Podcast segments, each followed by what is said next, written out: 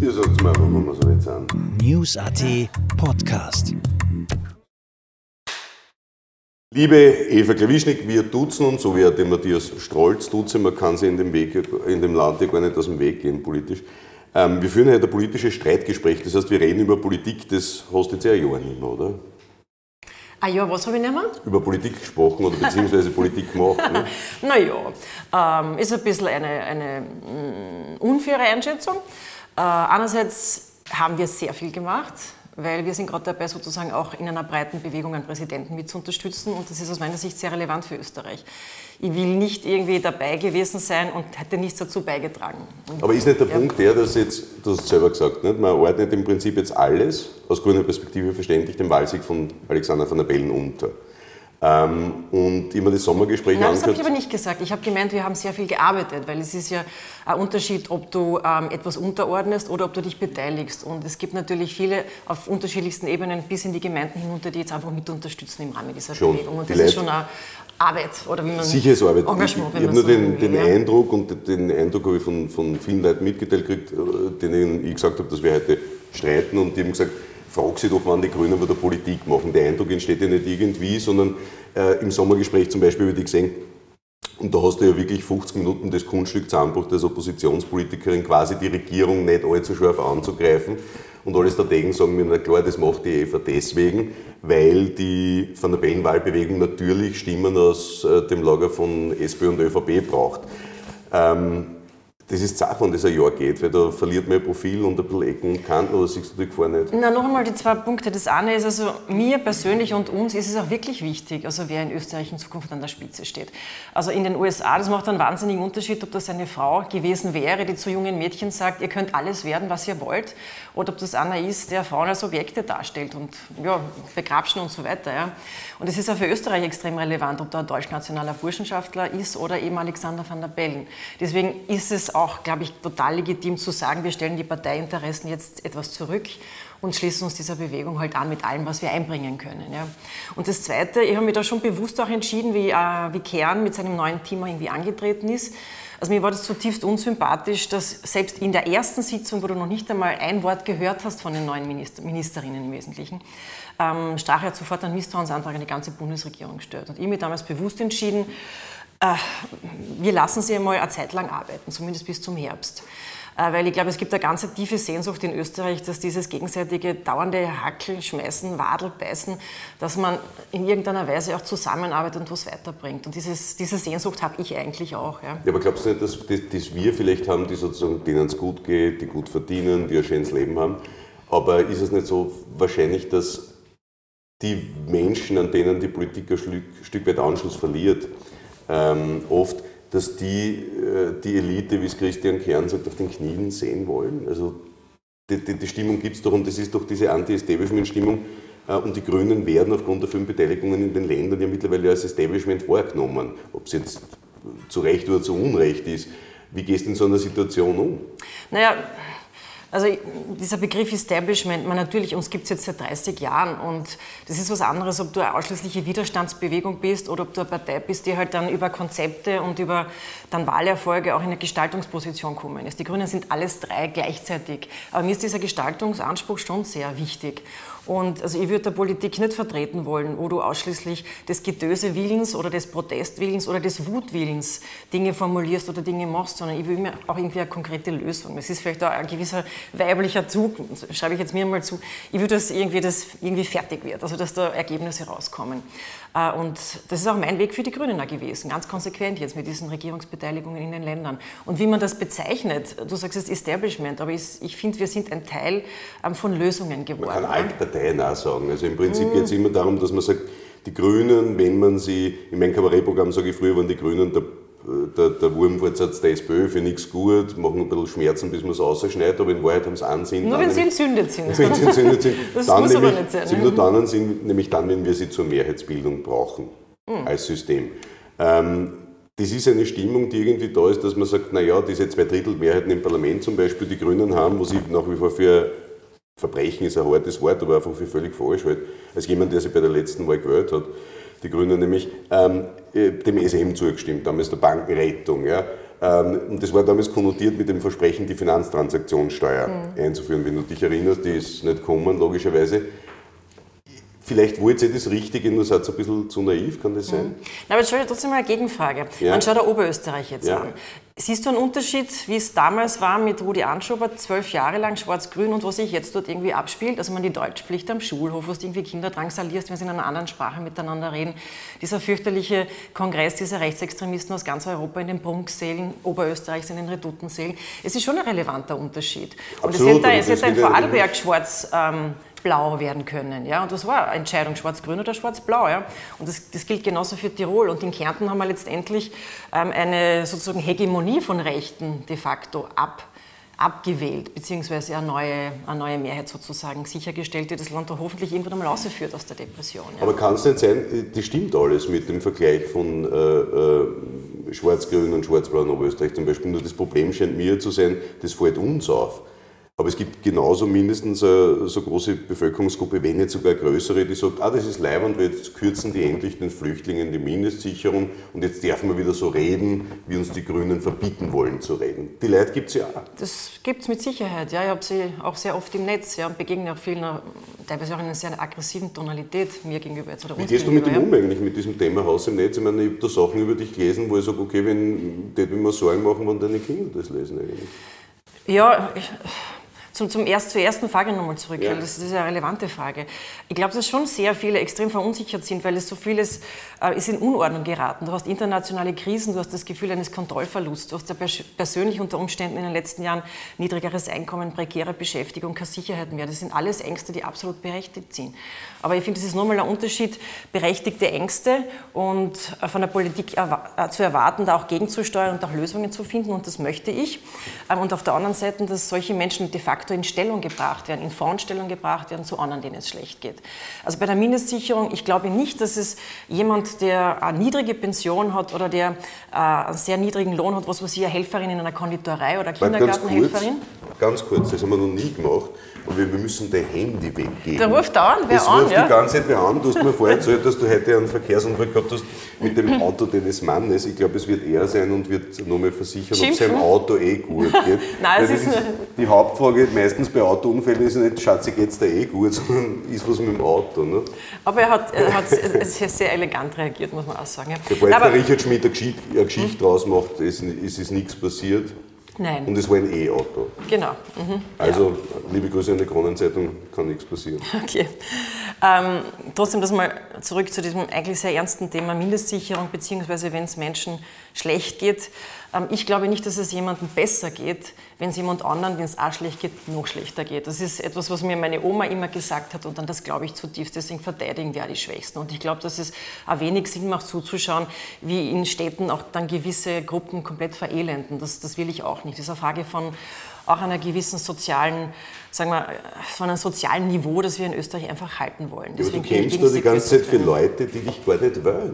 Ich kämpfe für... Äh, das ist ja das... Äh, ein faires System. Oder? Nein, es ist ein, das ist ja also auch eine Frage von Gerechtigkeit und Fairness. Dass, wenn du in Not bist, dass du in unserer Gesellschaft auch Unterstützung kriegst. Und mir ähm, regt das wahnsinnig auf, dass es hier vor allem um Familien geht mit vielen Kindern. Ja. Ich bewundere Menschen, die drei oder mehr Kinder haben. Das ist ein Wahnsinn. Und wenn du dann noch dazu in einer sozialen Notsituation bist, dann wird es so entmenscht, es wird über den Deckel geredet. Und es wird nicht mehr darüber geredet, dass das kinderreiche Familien sind, die in Not sind. Das Problem scheint mir zu sein, dass es wirklich ein Unterschied Also es gibt ja Leute, die gehen arbeiten, kommen mit dem, was sie für die Arbeit kriegen, nicht durch. Ja. Jetzt gibt es ja zwei Möglichkeiten, oder eigentlich drei. Ähm, man senkt die Mindestsicherung ab, dann ist der Unterschied größer, oder man hebt die Löhne, dann wäre der Unterschied auch größer, oder man senkt ab und erhöht, dann wäre der Unterschied auch größer. Ähm, warum schafft man es nicht, oder warum schaffen es progressive Parteien nicht, den Leuten das Gefühl zu geben, erstens das, was du gesagt hast, nämlich ähm, nur weil ich beim anderen was wegnehme, habe ich selber deswegen nicht mehr. Aber trotzdem den Leuten das Gefühl zu geben, hey, wir wissen, dass das ein Problem ist. Wir wissen, dass das nicht fair ist, dass man für 200, 300 Euro mehr im Unterschied äh, arbeiten geht und dass es zu Situationen kommt, wo jemand mit Förderungen, weiß ich nicht, für einen Skikurs, für Wohnbeihilfe etc. tatsächlich mehr kriegt, als jemand, der arbeiten geht. Ähm, und den Unmut greifen die Freiheitlichen auf und irgendwie schaffen es die Progressiven nicht den Leuten, das zu erklären, hey, wir wissen, dass da ein Problem ist, sondern die Politik sagt den Leuten nicht die ganze Zeit, es ist eh alles in Ordnung und im Vergleich zu allen anderen geht es uns eh gut. Ja, ich glaube, dass das die falsche Reaktion ist, weil wenn du dir wirklich die Lohnsituation anschaust, ähm, also insbesondere die, die also klassische Frauenbranchen sind das ja in erster Linie. Äh, also ich finde einen gesetzlichen Mindestlohn hier, also einen sozusagen ähm, ein Sicherheitsnetz auch einzuziehen, genau für diese Gruppen wäre eigentlich die adäquate Antwort gewesen von 1500 Euro. Ja. 1500 brutto Mindestlohn über alle Branchengründe. Ähm, und dass es Aufstocker gibt, die halt, oder auch Pensionistinnen gibt, die drunter sind, das sind ja genau die Mindestsicherungsbezieherinnen. Ja. Äh, und das macht im Übrigen nicht die FPÖ, sondern das macht sehr stark die ÖVP, also die da jegliche christlich-soziale Nächstenliebe in dem Sinn vergessen lässt, wurscht, ob jetzt Wählerin oder nicht, ja. Ähm, die das Thema richtig de facto als Spiel verwendet. Das spielt bald in der Koalition als Sollbruchstelle unter Umständen. Jedes Mal, wenn ein Kompromiss in Reichweite war, sind die wieder einen Schritt zurückgegangen. Ja, also die haben kein Interesse gehabt an einer Lösung. Ja. Und das ist das, was ich, was ich in der Politik auch so übel finde, äh, wenn es zum Spiel wird und nicht mehr ernsthaft in irgendeiner Form eine gemeinsame Lösung gefunden wird. Ja, aber ist nicht das Problem, man sitzt in Vorarlberg, in Tirol in der mhm. Koalition mit der ÖVP, man sitzt in Kärnten in der Koalition, in einer Proportsregierung zwar, aber doch, ähm, man sitzt in Wien in der Regierung und ich habe oft den Eindruck, bei diesen Landeshauptleutekonferenzen ist die jeweilige Landesposition der Grünen vor Ort völlig wurscht, sondern die Roten und die Schwarzen fahren dorthin, vertreten ihre Positionen und was die lieben Grünen daheim reden, ist denen herzlich wurscht. Also äh, haben wir nicht zu wenig Einfluss da?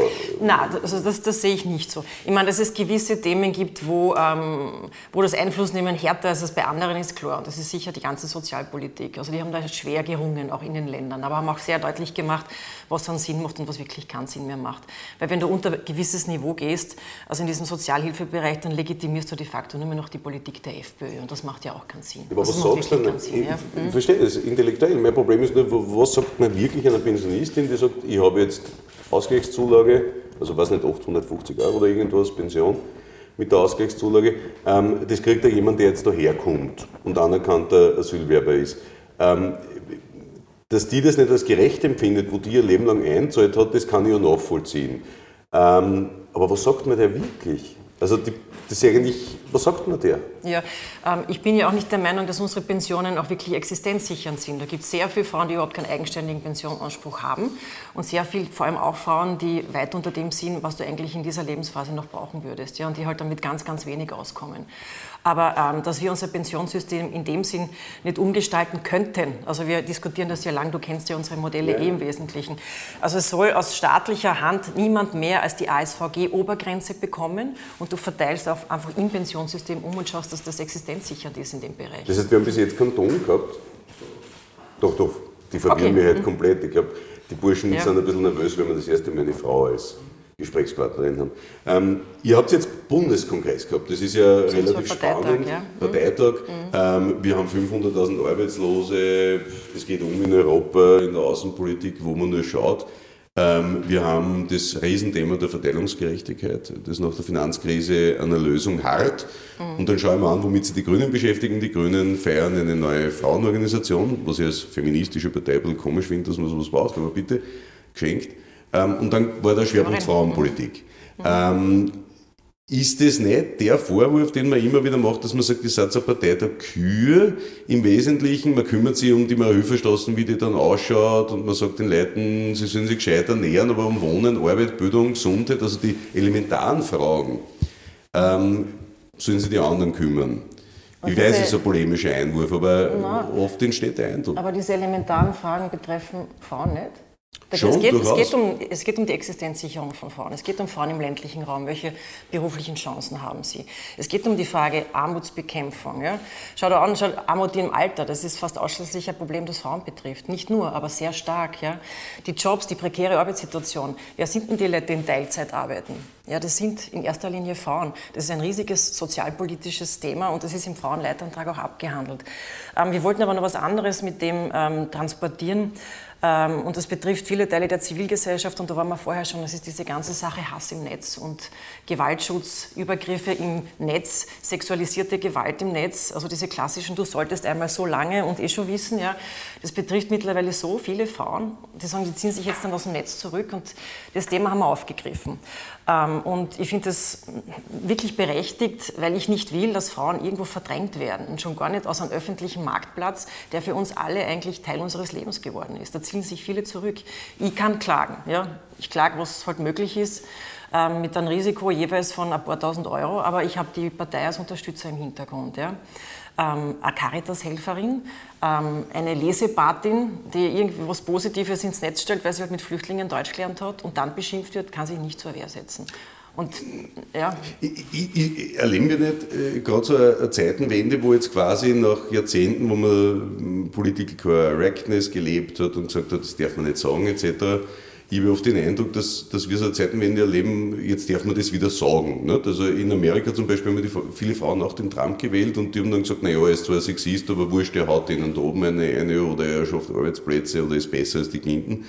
Ähm, haben wir uns nicht ein bisschen ein Stück weit getäuscht, dass wir da glaubt haben, wir haben gewisse Sachen überwunden und in Wahrheit waren die nur unter einer, weiß ich nicht, Decke und haben geschlafen und kommen jetzt wieder verstärkt heraus durch diese mhm. Hetze? Also, es ist ein richtiger Befund. Also ich hätte mir das auch nicht gedacht, dass sich das in so einer rasanten Geschwindigkeit, in so, eine, in so ein Aggressionslevel auch, auch bewegt. Ja, deswegen finde ich es so wichtig, dass man sich auch zur Wehr setzt und rote Linien zieht. Wir klagen ja nicht nur Einzelpersonen, die Gesetze übertreten, die Verleumdung machen, die übelste Beschimpfungen machen, die Drohungen aussprechen, sondern wir klagen ja auch Facebook. Ähm, und wir haben jetzt auch Facebook neuerlich ähm, eine Strafanzeige gemacht, nachdem sie dieses Gewaltprügelvideo ähm, stundenlang nicht vom Netz genommen, also nicht, nicht runtergenommen haben. Und ich finde das wichtig. Also man kann nicht einfach nur zuschauen, sondern wer die, die Möglichkeiten hat, ich bin übrigens die einzige Politikerin, die wirklich klagt. Das machen die anderen gar nichts. Und ich kann diese Kommentare von der Frau Staatssekretärin schon gar nicht mehr hören, die einen Leitfaden herausgibt, wie du dich da irgendwie verhalten sollst. Also in solchen Fällen gibt es nur eines, nämlich Wenn Sie beschimpft werden, schließen Sie die Fenster und Türen und warten auf Hilfe. Ne? Ich meine, das bringt nichts. Also es gibt keinen rechtsfreien Raum im Internet. Es sind übelste Drohungen, Beschimpfungen, Beziehungen und es gehört geahndet. Und deswegen wollen wir ja, dass, dieses, dass diese Privatanklagedelikte zu einem sogenannten Ermächtigungsdelikt werden. Das heißt, wenn die betroffene Person das möchte, wird das dem Staat übertragen, auch zu verfolgen. Und das Risiko, das finanzielle Risiko ist nicht mehr bei der Einzelperson. Weil das, das kann kein Mensch kann das machen. 7.000, 8.000 Euro Risiko wegen einem Hassposting. Ja. Ich meine, was ich spannend finde, ist, dass, dass ähm, bei dem Gewaltvideo, mir das angeschaut und habe das dann geteilt und habe gesagt, gibt es asoziale Menschen in Wien? Und ich habe gesagt, na klar, gibt es. Ähm, da war ein 16-jähriger tschetschenischer Bursch dabei, eine war aus Ecuador und das waren zwei Tullnerinnen oder irgendwie so. Und wenn man sich das Video anschaut, wie dieses Mädel diese Prügel über sich ergehen lässt, ich meine, ich, ich war, es war Wahnsinn. Ja? Unerträglich, ja. So, mhm. Und beim Gedanken, ich sage den zweiten unerträglichen Gedanken, für mich ist es unerträglich, dass ich diesen 16-jährigen tschetschenischen Burschen nicht abschirmen kann, dass ich den weiter mit meinem Steuergeld alimentieren muss. Das klingt jetzt vielleicht irrsinnig hart, aber ähm, sorry, für sowas ist, wenn ich sowas nicht in einer Gesellschaft haben will, ich meine jetzt nicht solche Menschen, sondern solche Dinge, dann wird man irgendwann einmal eine Grenze ziehen müssen. Also ich, glaube, dass wir ein Riesenproblem haben und, und, und die Augen vor dem Problem nicht verschließen dürfen, weil unter diesem Posting, das Video war schon schlimm, aber da waren zehntausende Kommentare in einem Deutsch verfasst. Ich habe gesagt, Marko Anatovic Deutsch, also Bildungsproblem galore. Ja. Ähm, aber mit Du Hurensohn und ja. bla, bla, also mhm. ganz schlimm und, und sicher tausende glaubare Dinge. Da, da kommen Dinge an die, an, die, an die Oberfläche, die wir, glaube ich, denen es eh gut geht. Wir haben gar nicht geglaubt, dass das gibt wahrscheinlich. Na, man muss aber ganz eine klare Grenze ziehen. Also Gewalt, da ist das Strafrecht zuständig, da ist die strafrechtliche Verfolgung, die Polizei. Und das gehört geahndet und bestraft, überhaupt keine Frage. Ja. Ähm, dass man immer gleich die Nationalität jetzt dazu sagen muss, wenn irgendwas passiert, weiß ich auch nicht. Ähm, und man muss sehr vorsichtig sein, dass solche Vorfälle nicht wechselseitigst ähm, zu einer weiteren Verhetzung sozusagen einfach missbraucht werden. Das Ganze, es ist wirklich übelst. Also ich kann mir sowas nicht anschauen. Ja. Und ich hoffe, Aber man dass muss die, es anschauen. Ich hoffe, Oder? dass das sind junge Leute. Ich hoffe, dass es in irgendeiner Form also ich weiß nicht, was, was da wirklich passiert ist. Wir, wir werden eh alle die Aufklärung irgendwann mal erfahren. Aber es ist ja, also zutiefst verstörend und irritierend, aber trotzdem keinen Missbrauch. Also jetzt Eh, du eh. ziehst sofort jetzt wieder Schlüsse auf irgendwelche nein, nein, nein, nein. Es gibt. Mir, tut, mir tun die Leute leid am, am, am, am meisten, die Tschetschenen, die in Wien leben, die sowieso einen schweren Stand haben, wenn irgendjemand aus ihrer Volksgruppe irgendwas macht, weil der Rückschluss passiert ja automatisch, die sind dann alle so. So, und wenn ein Syrer ein Mädchen in einem Hallenbad begrabst, dann sind alle Syrer so. Die Stimmung haben wir im Moment im Land, bei denen die undifferenziert denken. Und das erachte ich als das Riesenproblem, weil diese Einzel, Einzelfälle darf man mit Politikern schon gar nicht sagen, weil da fällt dann immer Straße, Maischberger etc. rein. Aber ich glaube, dass man in Wahrheit da besonders hart durchgreifen müsste, um nämlich die anderen zu schützen. Weil 90 oder 95 Prozent von denen sind hochanständige Menschen, aber wir leben mittlerweile in einer Stimmung, die so tut, wir sind da, wir sind hier, dort sind die anderen und die kehren da nicht her. Und das erachte ich als für Demokratie fast für existenzgefährdend und es wird nicht besser, wenn, man, wenn die Leute das Gefühl haben, da passiert nichts. Also dieses Gefühl, es geht ja nur dem Gefühl, es geht ja nicht mehr um Fakten in der Politik 2016. Ich ne? finde das aber trotzdem relevant. Also es geht um Gesetze, es geht um Gesetzesbrüche, es geht um strafrechtliche Verfolgung. Gesetze sollen für alle gelten, für alle gleich gelten. Das ist ein wichtiges Prinzip im Rechtsstaat. Ähm, ich weiß auch nicht, ob es hilfreich ist, bei jedem Fall immer gleich eine Nationalität dazu zu schreiben. Das ist erst in den letzten Jahren irgendwie in jedem Medium in Mode gekommen, immer über die Herkunft Menschen zu definieren. Und über die Herkunft, ich definiere Menschen über das, was sie tun und, und über das, welche Zukunft sie sozusagen haben in unserer Gesellschaft und nicht, woher sie kommen. Ja. Ich meine, schreibt man immer dazu, ähm, ähm, der, der, Politiker XY korrupt aus Kärnten. Ja, der Kärnten das weiß man meistens schon. Das war, ja, aber das muss man einmal diskutieren. Also welche Realität wird da auch konstruiert?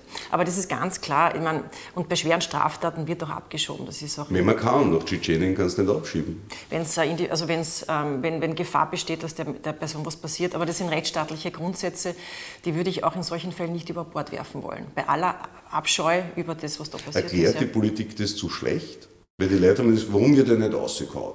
Ich finde im Moment. Nicht? Also erklärt sich Politik überhaupt noch genügend? Es wird überhaupt nicht mehr erklärt, sondern es wird irrsinnig viel Emotion und Angst bewirtschaftet. Es wird sehr, sehr stark ausschließlich nur mehr noch, ähm, also wenn man Sebastian Kurz zum Beispiel zuhört, also es war jetzt eine Enquete der ÖVP zur Leitkultur und da kam wieder das leidige Thema Nikolaus auf äh, in Wien. Ja.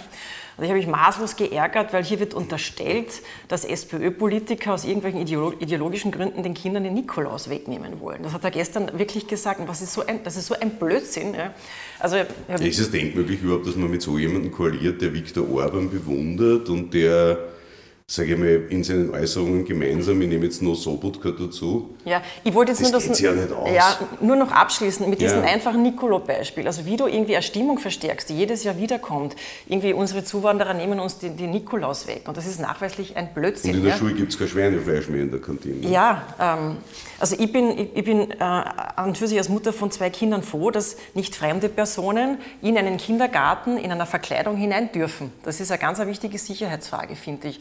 Und es gibt die ganzen Feiern, das ist überhaupt kein Problem. Naja, gut, aber beim Nicolo geht es jetzt nicht um fremde Leute in Verkleidung, ne? da geht es um Brauchtum, ja, wie das der Österreicher empfindet. Ne? Ob der Nikolaus in den Kindergarten kommen kann. ja. ja. Das soll die Einigung, wo ist das ja. Problem? Ja. Also, ich glaube nicht, dass das wurscht ist. Ich glaube, dass die Leute selber entscheiden sollten letztlich. Das machen sie ja auch. Und das ist nur ein einfaches Beispiel, wie solche Fragen, die eigentlich kein Problem sind, missbraucht werden, um in irgendeiner Form eine Stimmung zu machen. Und jetzt zurück zu deiner ja. Frage. Ähm, also für mich gibt es schon eine rote Linie in der Politik. Das, ist das eine sind die Freiheitlichen, weil die sind für mich einfach korrupt und ich arbeite mit, mit, mit Menschen, die Macht missbraucht haben, nachweislich über viele, viele Jahre einfach nicht zusammen. Dann wirst du keinen Koalitionspartner in Österreich mehr finden, wenn das der Anspruch ist. Machtmissbrauch, Korruption, das ist bei der FPÖ ausgewiesen. Ja, ja bei allen ähm, anderen auch. Die in Frage kommen. Also wenn ich mir anschaue, man braucht nur die letzten 30 Jahre anschauen, da finde ich genug. Da könnte man eine halbe Stunde jetzt noch übernehmen. Ich rede jetzt noch ganz kurz den, den zweiten Halbsatz. Und es gibt für mich aber auch eine zweite rote Linie. Menschen, die an keiner einzigen Lösung mehr interessiert sind, sondern ausschließlich nur mit dieses Spiel der Angstbewirtschaftung betreiben. Also da kannst du nicht zusammenarbeiten. Und ich glaube, dass ähm, ein Klubobmann Lopatka im Moment für jede Koalition, egal mit wem der zusammenarbeitet, unter Anführungszeichen ein Problem ist, weil er nicht an Lösungen interessiert Kurz ist. Sondern beim Kurz ist es im, im Moment sehr, sehr ähnlich. Der arbeitet im Moment auch so, dass du nicht das Gefühl hast, ähm, ähm, ja, bei der Integration, manche streiten sich jetzt seit Monaten, aber sie streiten sich aus meiner Sicht nicht konstruktiv inhaltlich zu einem Ergebnis, sondern nur, weil, sie sich weil er sich nicht einigen will. Dann bleibt ja, nur mehr Rot-Grün-Neos übrig, als realistische, oder was heißt Ich rede jetzt über Personen, ja, ich rede über Personen. Es gibt in, in, in, allen Parteien, also Freiheitlichen immer außen vor, gibt es, glaube ich, auch Menschen, mit denen du konstruktiv zusammenarbeiten kannst. Und um das wird es auch gehen in Österreich, dass du ähm, eine, eine Mehrheit hast jenseits der Freiheitlichen, die fähig ist, gemeinsam an Österreich Österreich etwas zu verändern. Auf das arbeite ich hin. Ja. Der Matthias Stolz hat mir gesagt, er schließt es völlig aus, dass er das Beiwagen für Rot-Schwarz macht. Also sollte Rot-Schwarz unter 50 Prozent fallen, was sehr wahrscheinlich ist nach derzeitiger Umfanglage, aber es kann sich ändern. Ähm, das macht er nicht, weil da sagt er, da verlängert man nur das Alte, macht ein paar neue Tupfer rein und das war's dann. Aber es braucht einen wirklichen Wechsel, sprich, dass eine der beiden größeren Parteien in Opposition geht. Ähm, der Befund hat ja was für sich. Der Befund hat schon was für sich, aber es kann unter Umständen die einzige Alternative sein ähm, zu Freiheitlichen in der Regierung. Das muss man sich dann sehr gut überlegen. Das ist eine verantwortungsbewusste Entscheidung. Das finde ich ja das Spannende. Wir haben Buko, habe ich gelesen, in der Medienberichterstattung war ja nicht der Frauenleitantrag sozusagen der Schwerpunkt, sondern die Headlines waren alle Grüne wollen freiheitlich in Regierung verhindern, Grüne wollen FPÖ in der Hofburg verhindern, etc.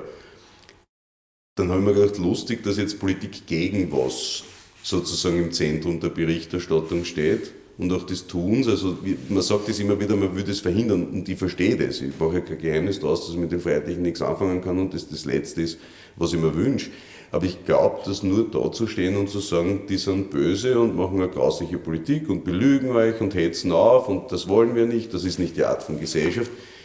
Das wird nicht reichen, weil wir im Moment, glaube ich, eine Stimmung haben, wo die Leute sagen, ja eh, aber die anderen haben gesagt, sie kennen es nicht oder wollen es nicht oder beides und die hören mir wenigstens zu und die verstehen oder geben mir das Gefühl, dass, dass sie meine Welt verstehen, in der ich lebe. Weil wenn, weiß nicht, Politiker hingehen und sagen, ja, ja, die Pensionen sind sicher und im Vergleich zu anderen geht es uns eh super und wir haben jetzt wieder Wirtschaftswachstum und geht es der Wirtschaft gut, geht es allen gut und den Leuten persönlich geht es aber schlechter, dann haben die ja das Gefühl, dass ihr, die politische Klasse, denen nicht zuhört und noch schlimmer, ihr Wort nicht ernst nehmt oder versteht. Mir ist, es, Oder? mir ist es total wichtig zu verstehen, nicht irgendwas besser zu wissen, sondern auf Augenhöhe auch versuchen zu verstehen, worum es da geht. Ja? Ich hätte jetzt nicht den Eindruck, dass freiheitliche Politiker ähm, dort wirklich unterwegs sind, wo wirklich Sorgen sind. Also ähm, an mich kommen sehr viele Sorgen, die natürlich vielleicht auch, ich weiß es nicht, weil ich eine der wenigen Frauen in dieser Funktion bin, die sehr viel mit der Alltagsbewältigung zu tun haben. Mein Kinderbetreuungsplatz, ähm, die Gruppen werden größer, die, ich habe Sorge, dass die Qualität nicht mehr passt. Ähm, die vierte Klasse, das Volksschulzeugnis, das Halbjahreszeugnis, soll das wirklich das wichtigste Zeugnis für das ganze Leben eines Kindes sein, was sich entscheidet, ob es ins Gymnasium gehen kann oder eben nicht. Ja? Dass es keine Flexibilität gibt, was Kinderbetreuung zum Beispiel betrifft. Ähm, also auch die Frage... Man, es, ich komme doch auch aus einer gewissen Bildungsschicht, diese Themen, weil die anderen sagen, ich will eine Arbeit, ich habe keine Arbeit, die Wohnung ist wieder teurer geworden, jetzt werden die Zigaretten teurer oder was auch immer. Das ist doch, das Schlimme ist, glaube ich, also dass wir diese Zigarettenpreisen ist, ist, ist, noch nie, ist, ist noch nicht jemand Nein. zu mir gekommen. Nein, das glaube ich, das glaub ich. Nein, ich beschreibe, vielleicht ist es auch sehr starker Lebensrealität, also die die Frauen auch haben. Ja. Natürlich die Arbeitssituation, natürlich die prekären Beschäftigungssituationen, die Sorge, dass die Kinder, wenn sie dann trotzdem, trotzdem sie eine gute Ausbildung haben, trotzdem in den Arbeitsmarkt nicht hineinkommen, oft für fünf, sieben, zehn Jahre. Das sind, das sind Sorgen, das verstehe ich alles absolut. Ich sehe nur nicht, dass die Freiheitlichen da irgendwas dazu Nein, beitragen können. Und es reicht mir auch überhaupt nicht ähm, zu sagen, ich bin jetzt aus Prinzip dagegen, sondern ich will einfach keine Pädagogik in der Schule. Ja. Ich will nicht, dass die sagen, sie wollen weg mit dem, ähm, also dass man also autoritäre schwarze Didaktik wieder einführt in Schulen. Das will ich nicht. Ich würde es unseren Kindern also wirklich die besten Möglichkeiten gegeben haben, um ihre Stärken, ihre Potenziale zu entwickeln. Ähm, ich, ich, will nicht, dass die eine Sozialpolitik machen, wo du zuschaust, wie ganze Gruppen verelenden und Gruppen gegeneinander ausspielst. Ja. Aber glaubst du, das glaubst ja du nicht, dass diese, diese, diese, sozusagen das Zeichnen von Horror- und Schreckbildern, wenn die kommen, dann passiert das? Also dieses gut-böse Spiel, das wir alle gern betreiben. Ähm, dass das nicht der Weisheit letzter Schluss sein kann, weil wenn ich mir anschaue, wo die Grünen oder andere Parteien, völlig egal, an der Regierung sind, wir haben in Wien wirklich das Problem gehabt in den Kindergärten, wurde ja oft berichtet, ähm, wir haben überall Probleme in der Gesellschaft und es scheitert ja oft nicht damit dran, dass man die Probleme nicht kennt oder nicht sehen will, sondern oft, weiß ich nicht, an der Tatsache, dass irgendein Politiker sagt, nein, wenn ich jetzt sagen würde, dass hier ein Problem existiert, für das ich verantwortlich gemacht werden kann, dann heißt es, ich habe meinen Job nicht gescheit gemacht und habe dann Angst, dass die Medien schlecht über mich schreiben oder dass ich nicht mehr gewählt werde. Also so, dass alles katastrophal äh, wäre, dieses Zeichnen des Bildes, vielleicht glauben das die Leute gar nicht. Dass die Leute sagen, na gut, da werden halt, wird halt für Ausländer und Schwule vielleicht ungemütlich, aber dafür gibt es mehr Arbeitsplätze oder für die Unternehmen werden die Steuern niedriger. Ich glaube tatsächlich, dass die Leute auf diesem Level mittlerweile denken. Und das erschreckt mich selber. Aber ich glaube, dass die Mehrheit da draußen mittlerweile so denkt und es muss einen Grund haben, Eva, dass es, es ist euch kein Vorwurf zu machen äh, im Sinne von fehlender intellektueller Redlichkeit, fehlender programmatischer oder parlamentarischer Arbeit, die NEOS auch nicht. Also fleißig ohne Ende ähm, in der parlamentarischen Arbeit. Aber warum zum Teufel nochmal sind 85, wenn 85 Prozent in Österreich angefressen sind auf die Regierung, zahlt es zu 100 Prozent auf die FPÖ ein und nicht auf die anderen. Das, das muss einen Grund haben. Das kann sein, das Versagen deiner Arbeit, der Arbeit der Partei, oder dass die das besonders gut machen, die Freiheitlichen, aber es muss einen Grund haben. Naja, einerseits ist es jetzt ein europaweites Phänomen, also dass du rechtspopulistische rechte Parteien. Im Süden ähm, die Linken. Nicht in dem Ausmaß, aber ähm, es ist ein deutlicher Rechtsruck in ganz Europa. Und dass sich progressive, grüne, linkere Parteien ähm, überall schwer tun, da sind wir eigentlich eh noch eine gewisse Ausnahme gewesen. Ja. Ähm, ich glaube, dass es mit einer gewissen Diskussionskultur auch zusammenhängt.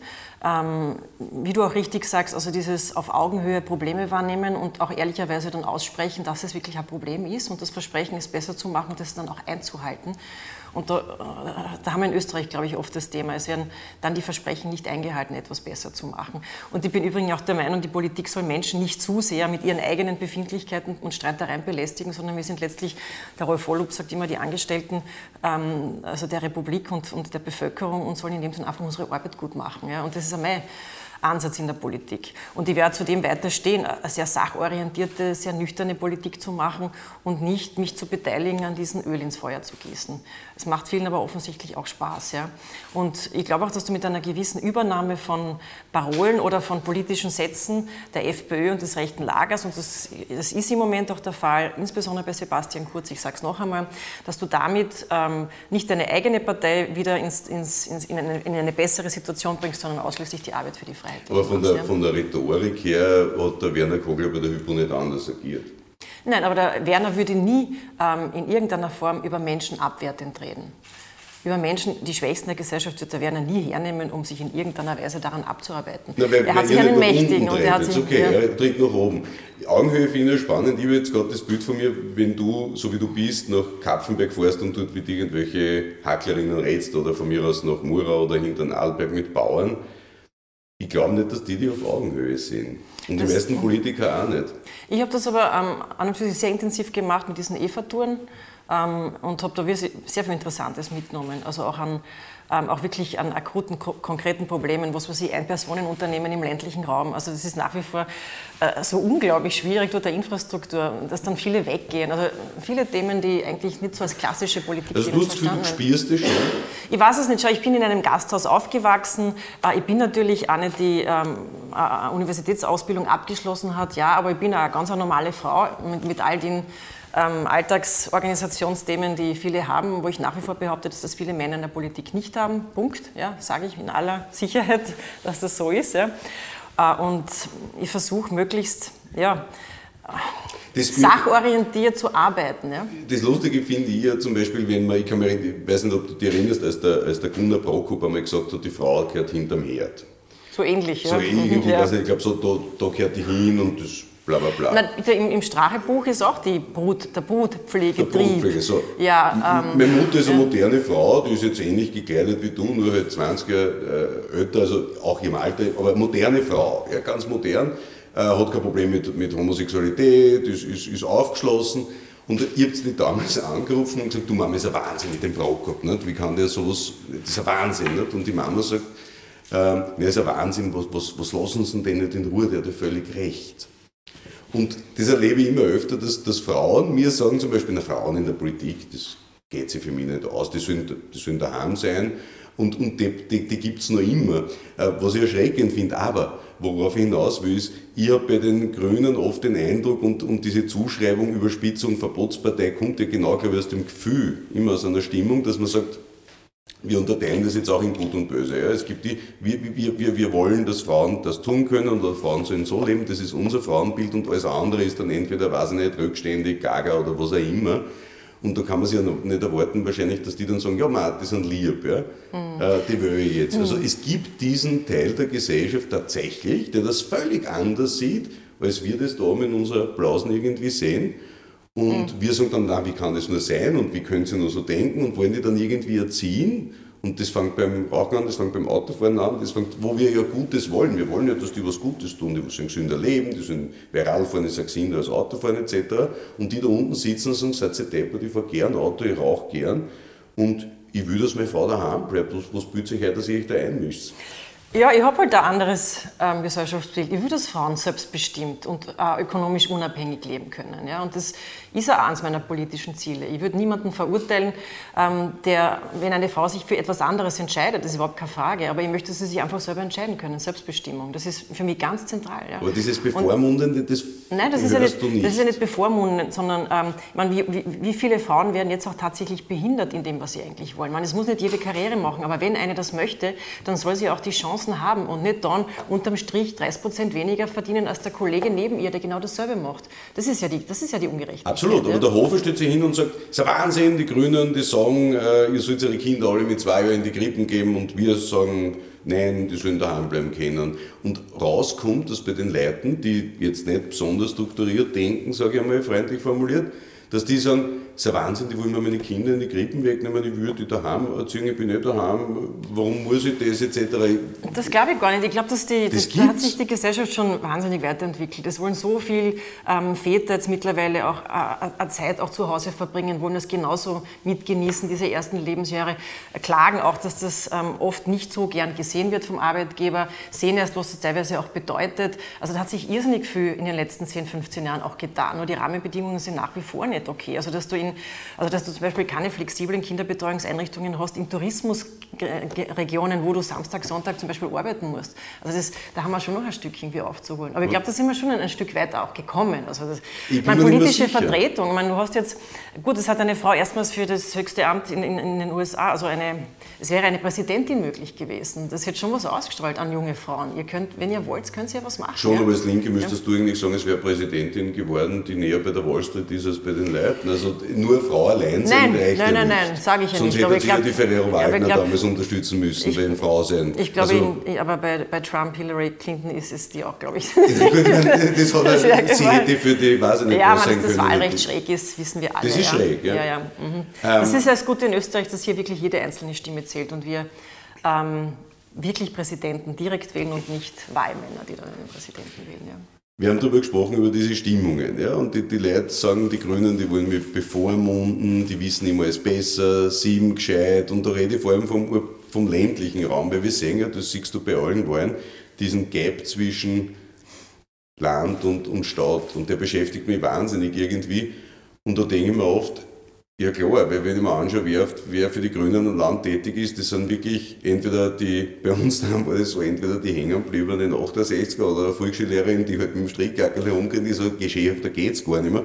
Während bei den Freiheitlichen waren es während bei den Freiheitlichen waren es die Berufsarbeitslosen, die den ganzen Tag im Wirtshaus gesessen sind und gesagt haben, die Ausländer hakeln nichts. Also bei uns im Land war das wirklich geschehhaft. Ähm, ja, das ist natürlich nach wie vor in vielen ländlichen Regionen nicht so einfach, wenn du die als Einzige in einer, in einer Gemeinde oder wenn du mal eine Gruppe überhaupt gründest. Und da wirken diese ganzen Klischees halt sehr stark. Aber wenn einmal ein paar starke Leute sich zusammengetan haben und es ist eine Gruppe entstanden, haben die teilweise gute Erfolge. Wir haben einige Vizebürgermeisterinnen. Ich meine, ich finde auch die ähm, Bezirksvorsteherinnen in Wien, die zwar, ich meine, die Donaustadt hat über 100.000 Einwohnerinnen und Einwohner. Das ist in Gut, Berlin, sagst du Bürgermeister. Das, wofür es das überhaupt braucht, ne? Bezirksvorsteher kann man lang diskutieren, man diskutieren. aber ähm, wir sind in Graz oder in Innsbruck ähm, jetzt mehrere Wahlen hintereinander auch Platz 1 gewesen. Also da ist schon Potenzial drinnen. Was mich, was mich beschäftigt ein bisschen ist, ist, ist eine lustige Situation eigentlich. Jetzt gibt es die Grünen seit 30 Jahren. Ähm, und die Grünen stehen eigentlich vor dem historisch größten Erfolg mit dem, sagen wir wieder, unabhängigen Kandidaten Sascha van der Bellen das heißt, man, man, hat die Mehrheit oder die Hälfte oder knapp weniger als die Hälfte, wie immer, aber man hat, das kann man jetzt schon sagen, am 4. Dezember so gut wie die Hälfte des Landes hinter sich und wird plus minus 50 Prozent machen.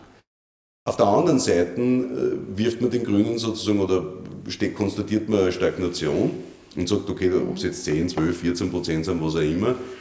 Und ich glaube, dass die Situation eintreten kann und also Van der Bellen gewinnt, und bei Nationalratswahlen und dann bei den Landtagswahlen in Salzburg und Kärnten, wo man einfach von wahnsinnig hohem Niveau kommt, wegen Hypo 20 Prozent, ja. ja. kriegt man dreimal eine eine. Ja?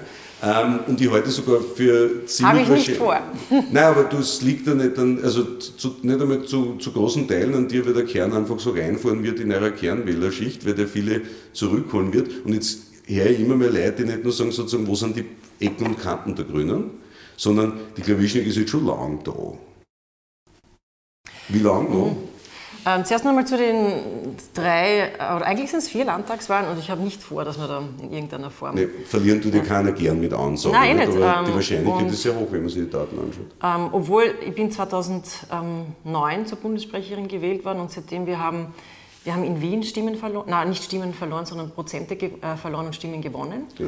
Ähm, und das war eigentlich die einzige Wahl, wo es K plus vorne gab. Und man, es haben viele gesagt, nach Van der Bellen, die, die werden ein Drittel der Wähler verlieren. Ja, aber es ist trotzdem ein nachhaltiges Wachstum. In Salzburg 20 Prozent. Wer hätte gedacht, dass wir in Kärnten an die 13 Prozent kratzen, sozusagen. Ja. Ähm, also ich will mich auf dem überhaupt nicht ausruhen. Ja. Und ähm, es, auch, es, ist auch die Themenlage nicht die einfachste, muss man sagen. Es kommen viele linke und äh, progressive Positionen auch unter Druck im Moment. Das ist überhaupt kein Thema. Stimmt alles. Ja.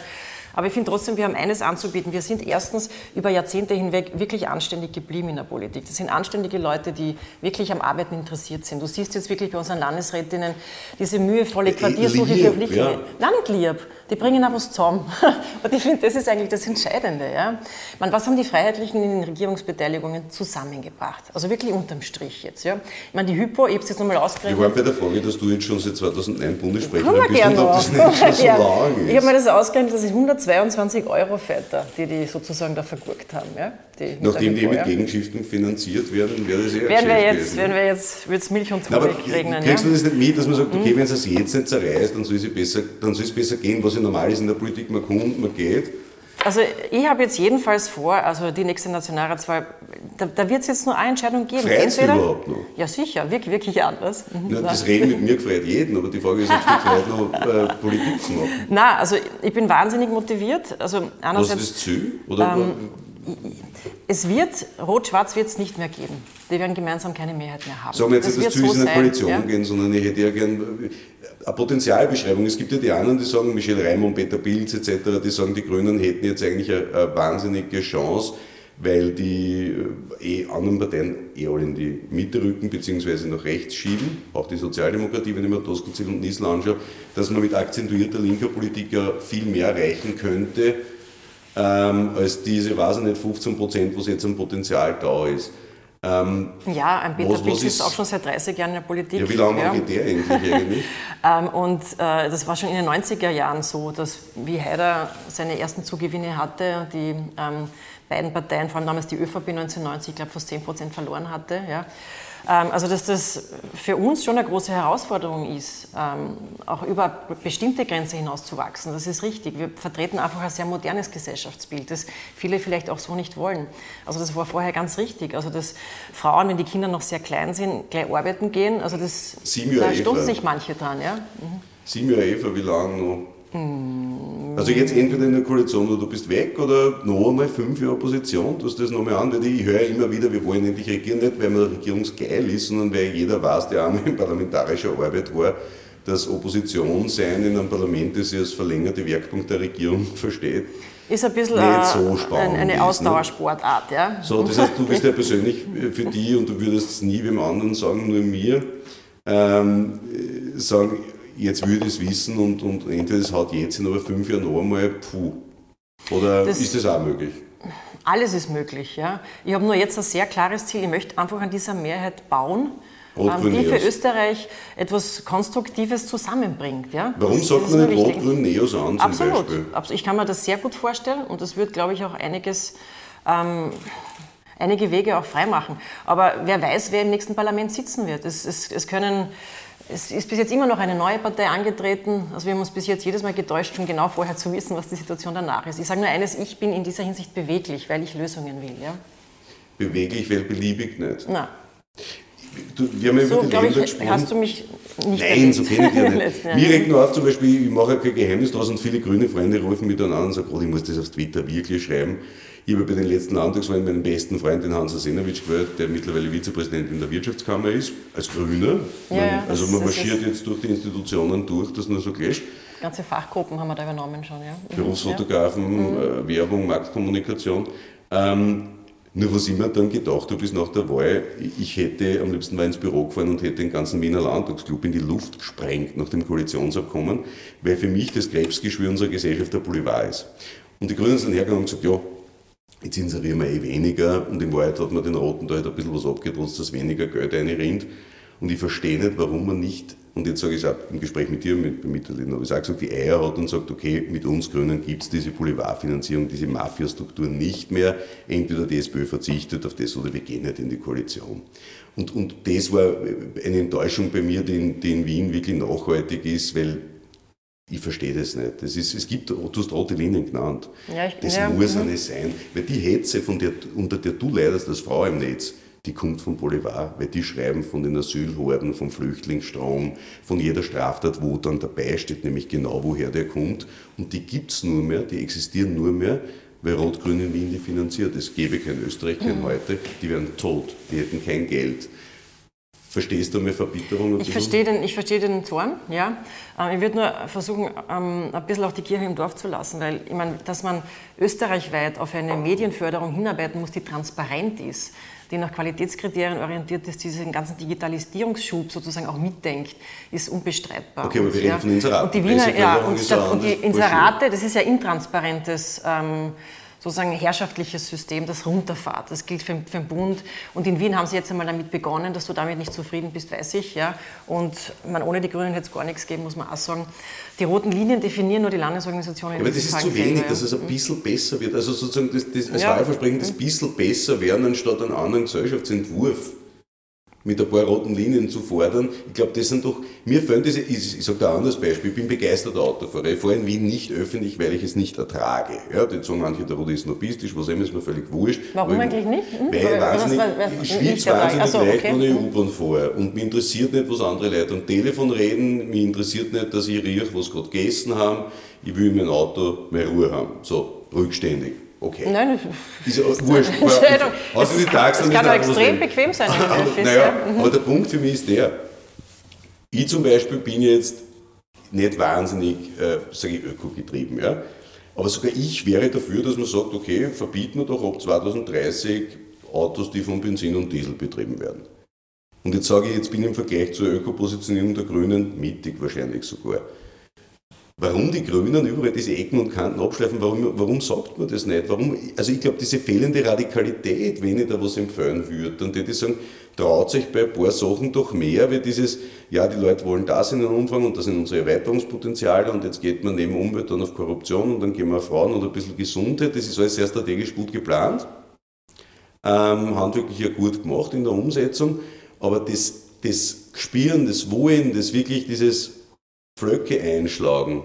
Das Radikale fällt mir völlig. Warum ist das Also weg? wenn man, wenn man, es sind jetzt mehrere Themen ja, ja. Über, Im Kern geht es um das Radikale, dass man sagt, warum ja. Mhm. sagt man nicht was anderes, zum Beispiel ab 2030 äh, keiner mehr in Österreich, dass es keine Autos mehr zu ja, kaufen gibt. Das, kann man, das, das Ziel kann man ja auch wirklich verfolgen.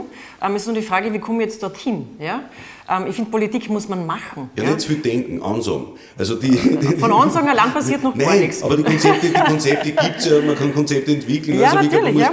Wenn du sagst, ich habe jetzt mit dem Kretschmann genau das diskutiert. Wie bringst du das Land der Autoindustrie Baden-Württemberg dazu, dass sie tatsächlich mit 230 aussteigen? Ja. Das bringst du nicht dadurch hin, dass du sagst, wir verbieten das jetzt und fertig, sondern du bringst es dahin, dass du der Industrie ganz deutlich machst, ich meine es ernst mit meinem Klimaschutzkurs, ihr fahrt jetzt die Produktion in dem Bereich rauf und ob dann 2030 noch irgendein verschwindender Anteil fossil und Atomfahrt oder nicht, ist da nicht entscheidend, sondern entscheidend ist, dass du den Pfad klar machst, dass du wirklich klar machst, wir gehen jetzt in diese Richtung und die behalten wir auch bei. Das ist das, was in Österreich eben nicht passiert. Der Ruprechter kündigt tausendfach irgendwas an, was weiß ich, Verbot der Ölheizungen, keine Ahnung, aber macht nicht er, sondern sagt, das sind die Länder zuständig. Unsere Landesrätinnen machen es jetzt eh, aber bisschen geschickter. Die versuchen den Leuten Ausstiegsprogramme anzubieten, ähm, einfach den Pfad auf den du gehen musst, zu beschreiben. Ja. Ähm, also mit, mit einer Verbotsforderung, das ist zwar dann lustig, wenn dann alle irgendwie sich dann darüber delektieren können, weil hat schon wieder ein Verbot gefordert. Ähm, ob ja, das erfolgversprechend ist, weiß ich wird, nicht. Weil wenn wir nicht bald aus der ja, natürlich werden wir dorthin rauskommen, werden wir ein ja, natürlich. Problem haben. Da werden wir auch hinkommen. Also mehr, schaffen, ich ja? glaube nicht, dass, also ich glaube nicht, dass ihr, die Grünen sind ja von allen europäischen grünen Parteien die erfolgreichsten im Wesentlichen. Im, im, im Süden gibt es das de facto nicht, in Osteuropa auch nicht, ein bisschen Skandinavien, Holland, Deutschland. Das heißt, die grüne Idee an und für sich hat sich ja, wenn man auf Europa draufschaut, eh überholt weil viele diese Umweltthemen übernommen haben. Die, die, die, die Grazer ÖVP verwendet ja sogar mittlerweile grünes Farb. Ähm, egal, ja, ob sie das leben oder das nicht. Das reicht ja nicht. aber der Markenkern ja mit der Umweltpolitik ja. weiß nicht, ob das reicht. Ich glaube wirklich, dass wenn's, wenn die Grünen aus der Bürger, Bürgerinitiativenbewegung kommen, gegen äh, Heimburg, Zwentendorf, ähm, Verteilung von Ressourcen im ökologischen Bereich, da haben wir doch bei der Verteilungsfrage, wie so ein Vermögen verteilt, da geht es ja auch um Verteilung von Ressourcen, nur hassen die halt anders, die hassen dann halt nicht Öl, Strom oder wie auch immer, sondern die hassen dann halt Kapital. Ja, richtig. Ähm, mhm. Warum man da nicht radikal äh, drauf geht, frage ich mich auch, weil äh, das Einzige, was ich im Programm gefunden habe, war irgendwie Erbschaftssteuer, aber keine Substanzbesteuerung zum Beispiel bei Vermögen und das bei Situationen, wo 1%, 50% der Immobilien besitzt. Also ich glaube, man müsste einmal den Mut haben, äh, akzentuierter zu werden. Ähm, das haben wir das kann ich nur dringend vertreten empfehlen. und diskutiert, alles vertreten und diskutiert. Und wir, haben jetzt ein ausge Nein, wir haben jetzt ein ausgefeiltes ähm, Steuerkonzept, da ist sowohl die ökologische Komponente drinnen, da ist aber auch sehr stark die Kapitalkomponente drinnen. Ähm, und ich glaube, dass es auch an einem guten Zeitpunkt auch geben wird, das tatsächlich auch zu machen. Auf der anderen Seite, weil ähm, du sonst überhaupt keine Chance hast, ähm, Paris und diese Verpflichtung, die Österreich da eingegangen ist, um diese Verpflichtung in irgendeiner Weise zu schaffen, wenn du nicht anfängst, bei der Energiebesteuerung und bei der Arbeit gegenzusteuern, sozusagen darunter zu gehen. Auch der Arbeitsmarkt schreit danach im Übrigen. Das ist eines der ganz wichtigen Projekte, wissen wir ja. Aber im Vermögensbereich genauso. Und dass ähm, die Startchancen... Sagt man jetzt nicht, dass die Grünen die jetzt wären, die so am radikalsten oder lautesten in der Umverteilungsfrage wären. Ich habe dazu von dir KOTs gefunden im letzten halben Jahr. Ähm, das wäre wahrscheinlich ein Thema, wo die SPÖ eine Flanke offen hat. Wir müssen schon langsam in die Schlussrunde einbiegen. Ähm, in der Vorbereitung habe ich Leute gefragt, die. die Darf ich nur eins sagen? Es ist Politik machen, hast nicht nur irgendwelche Forderungen zu erheben. Und ähm, und sich dann darüber zu freuen, dass irgendjemand das gut ist. sonst machen? Wir Gestalten kannst du in der Opposition. Opposition. Nein, ich rede von der ja, Bundesebene. Aber wir sind auch in der Bundesebene eine Partei, die, wenn sie die Möglichkeit hat, Lösungen zu finden, das auch macht. Bei der Betrugsbekämpfung, Steuerbetrugsbekämpfung, das ist eine ganz wichtige Frage. Im Übrigen auch was dein ähm, Thema mit Verteilungsgerechtigkeit ja. und so betrifft. Also ohne uns hätte es da keine Zweidrittelmehrheit gegeben, noch dazu verknüpft mit bestem Datenschutz, den man, sich, also den man in diesem Modell hätte einbauen können. Und das ja, das, das heißt auch verhandeln, das heißt dann auch zu schauen, wie kannst du dann in einer öffentlichen Situation zum Schluss wirklich ein Ziel erreichen. Und nur eine Forderung zu erheben oder irgendwas, man, alles, was unerwünscht ist. Populismus. Ähm, ich finde, Populismus ich. haben wir genug in dem Land, ehrlich. Also von dem habe ich wirklich genug. Ich würde mehr Mut zur Wahrheit. Und da sage ich in meinem Kabarettprogramm, die Leute sagen immer, die Wähler, am liebsten sind immer die Wähler, die sagen, also sie haben das Recht auf die Wahrheit. Und dann Ingeborg Bachmann, die Wahrheit ist den Menschen zumutbar. Dann sage ich, na viel Spaß, gehen Sie mal aussehen. Sagen Sie den Leuten, deine Pensionen sind nicht sicher, du kannst im Alter aussuchen, ob du ins Krematorium gehst oder die im Turnsaal pflegen lässt. Denn in China wird es schlechter gehen. Ja, aber das ist auch nicht unser Job, sondern aber unser Job ist, ist eine positive. Ja, aber wir haben auch die Aufgabe, positive Zukunftsperspektive zu zeichnen und sie auch zu versuchen. Ja, aber wenn die Leute es nicht mehr glauben, haben wir ein massives Problem. Da sind wir wieder bei meiner Ursprungsthese, dass es eben nicht reicht, nur ähm, sozusagen Stimmungen und Ängste zu bewirtschaften, sondern man muss Ergebnisse liefern. Und das, wo wir können, probieren wir das. So, wir biegen mhm. jetzt ab und zwar zum letzten Punkt. Der, der, ich, ich rede immer mit normalen Leuten, die mir zu sitzen und über Politik sudern, aber sich in Wahrheit nicht wahnsinnig dafür interessieren. Und da gibt es das Bild, es gibt diese, dieses Gegensatzpaar Willkommensgatscher gegen äh, die, die ihr Volk schützen, von identitären FPÖ auf der anderen Seite und, und, und anständigen Leuten, die am Westbahnhof gestanden sind und einfach armen Leuten geholfen haben. Ähm, mhm. Und da hat mich einer gefragt, und die Frage, Frage finde ich spannend, die Grünen sind ja gegen die, die Obergrenze. Ähm, und der hat gesagt, fragt die Klawischnik, es muss ja irgendwie eine Grenze geben. Also wo, und wenn es nur gefühlte ist, ja, ähm, was, was, was hält man aus? 50.000 im Jahr, 100.000 im Jahr, 200.000 im Jahr, eine Million? Ähm, und, und wenn man sich da festlegt, dann hat man ja das Problem, dass man wieder relativiert Menschenrechte, wenn es einen Asylgrund gibt. Und äh, das ist alles wahnsinnig komplex, aber die, die Frage, finde ich, ist wahnsinnig gescheit.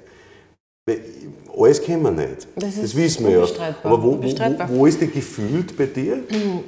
Es ist, wir bleiben dann trotzdem, wir kommen immer wieder zurück zu dem Ausgangspunkt. Natürlich hat Österreich, Schweden, Deutschland, es gibt ähm, in irgendeiner Form auch eine Überforderung. Aber Irgendwann wo ist, einmal. Wo, was ja? glaubst du, wo die ist? Und, aber die Europäische Union als Ganzes, bei einem ja. Raum, wo also eine halbe Milliarde Menschen leben, dass da eine Million Flüchtlinge sich nicht ausgehen, geht sie locker das geht aus. sich nicht. Geht sie locker also, das geht sich für mich wieder Nur bei uns, aus, ja? wo, ich habe für mich zum Beispiel keine Antwort. Ich könnte jetzt keine Zahl sagen.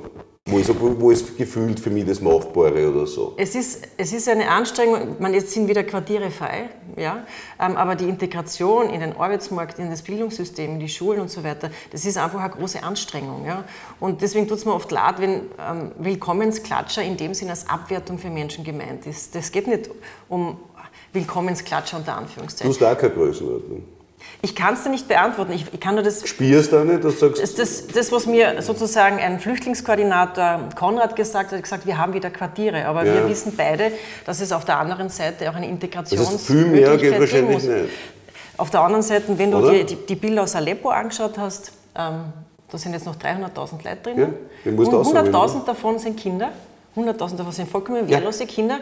Also immer nur auf uns zu schauen, sondern meine, die Hilfe vor Ort ist nach wie vor erbärmlich. Es gibt keine gemeinsame Politik der Europäischen Union wirklich ähm, in Richtung Friedensbemühungen. Da macht nach wie vor jeder, was er will. Ähm, also auf die, die Sachen immer auszuklammern, wenn man über die Obergrenze diskutiert, geht nicht. Ja. Es ist ein komplexes Problem. Die Europäische Union hat es geschafft, ähm, Milliarden in diese Bankenkrise hineinzuwerfen. Ja? Und ihr habt das mitgetragen? Bankenrettung, ESM nochmal? Falsch. Wir haben, okay, das ist ein anderes Thema, da können wir diskutieren. Ja, da war jetzt diskutieren ja. ja. Ähm, und wir werden es auch früher oder später auch schaffen, also diese Flüchtlingsfrage solidarisch zu lösen. Alles andere wäre im Wesentlichen ein Scheitern der Europäischen Ich glaube, das wünscht sie, das wünscht sie jeder. Ähm, viel Spaß in der Autowerkstatt. ähm, liebe Grüße an den Volker, ich hoffe, dass er sich nicht zu sehr aufregt. Ihnen, meine Damen nein, und nein, Herren, nein, danke fürs äh, Zuschauen bei Rudi. Wir streiten bei den letzten Gesprächen. Ihnen wird aufgefallen sein, dass leider zwei Gäste nicht gekommen sind, nämlich der freiheitliche Präsidentschaftskandidat Norbert Hofer und FPÖ-Parteichef Heinz-Christian Strache. Ja, die Einladung zum Gespräch gilt nach wie vor. Vielleicht trauen Sie sich ja mal ein Gespräch zu führen, wo Sie mit oberflächlichen Plattitüden nicht mehr durchkommen. In diesem Sinne, das war's für dieses Jahr. Schöne Weihnachten. Guten Rutsch. Man sieht sich beim Streiten. Danke. Danke. Danke.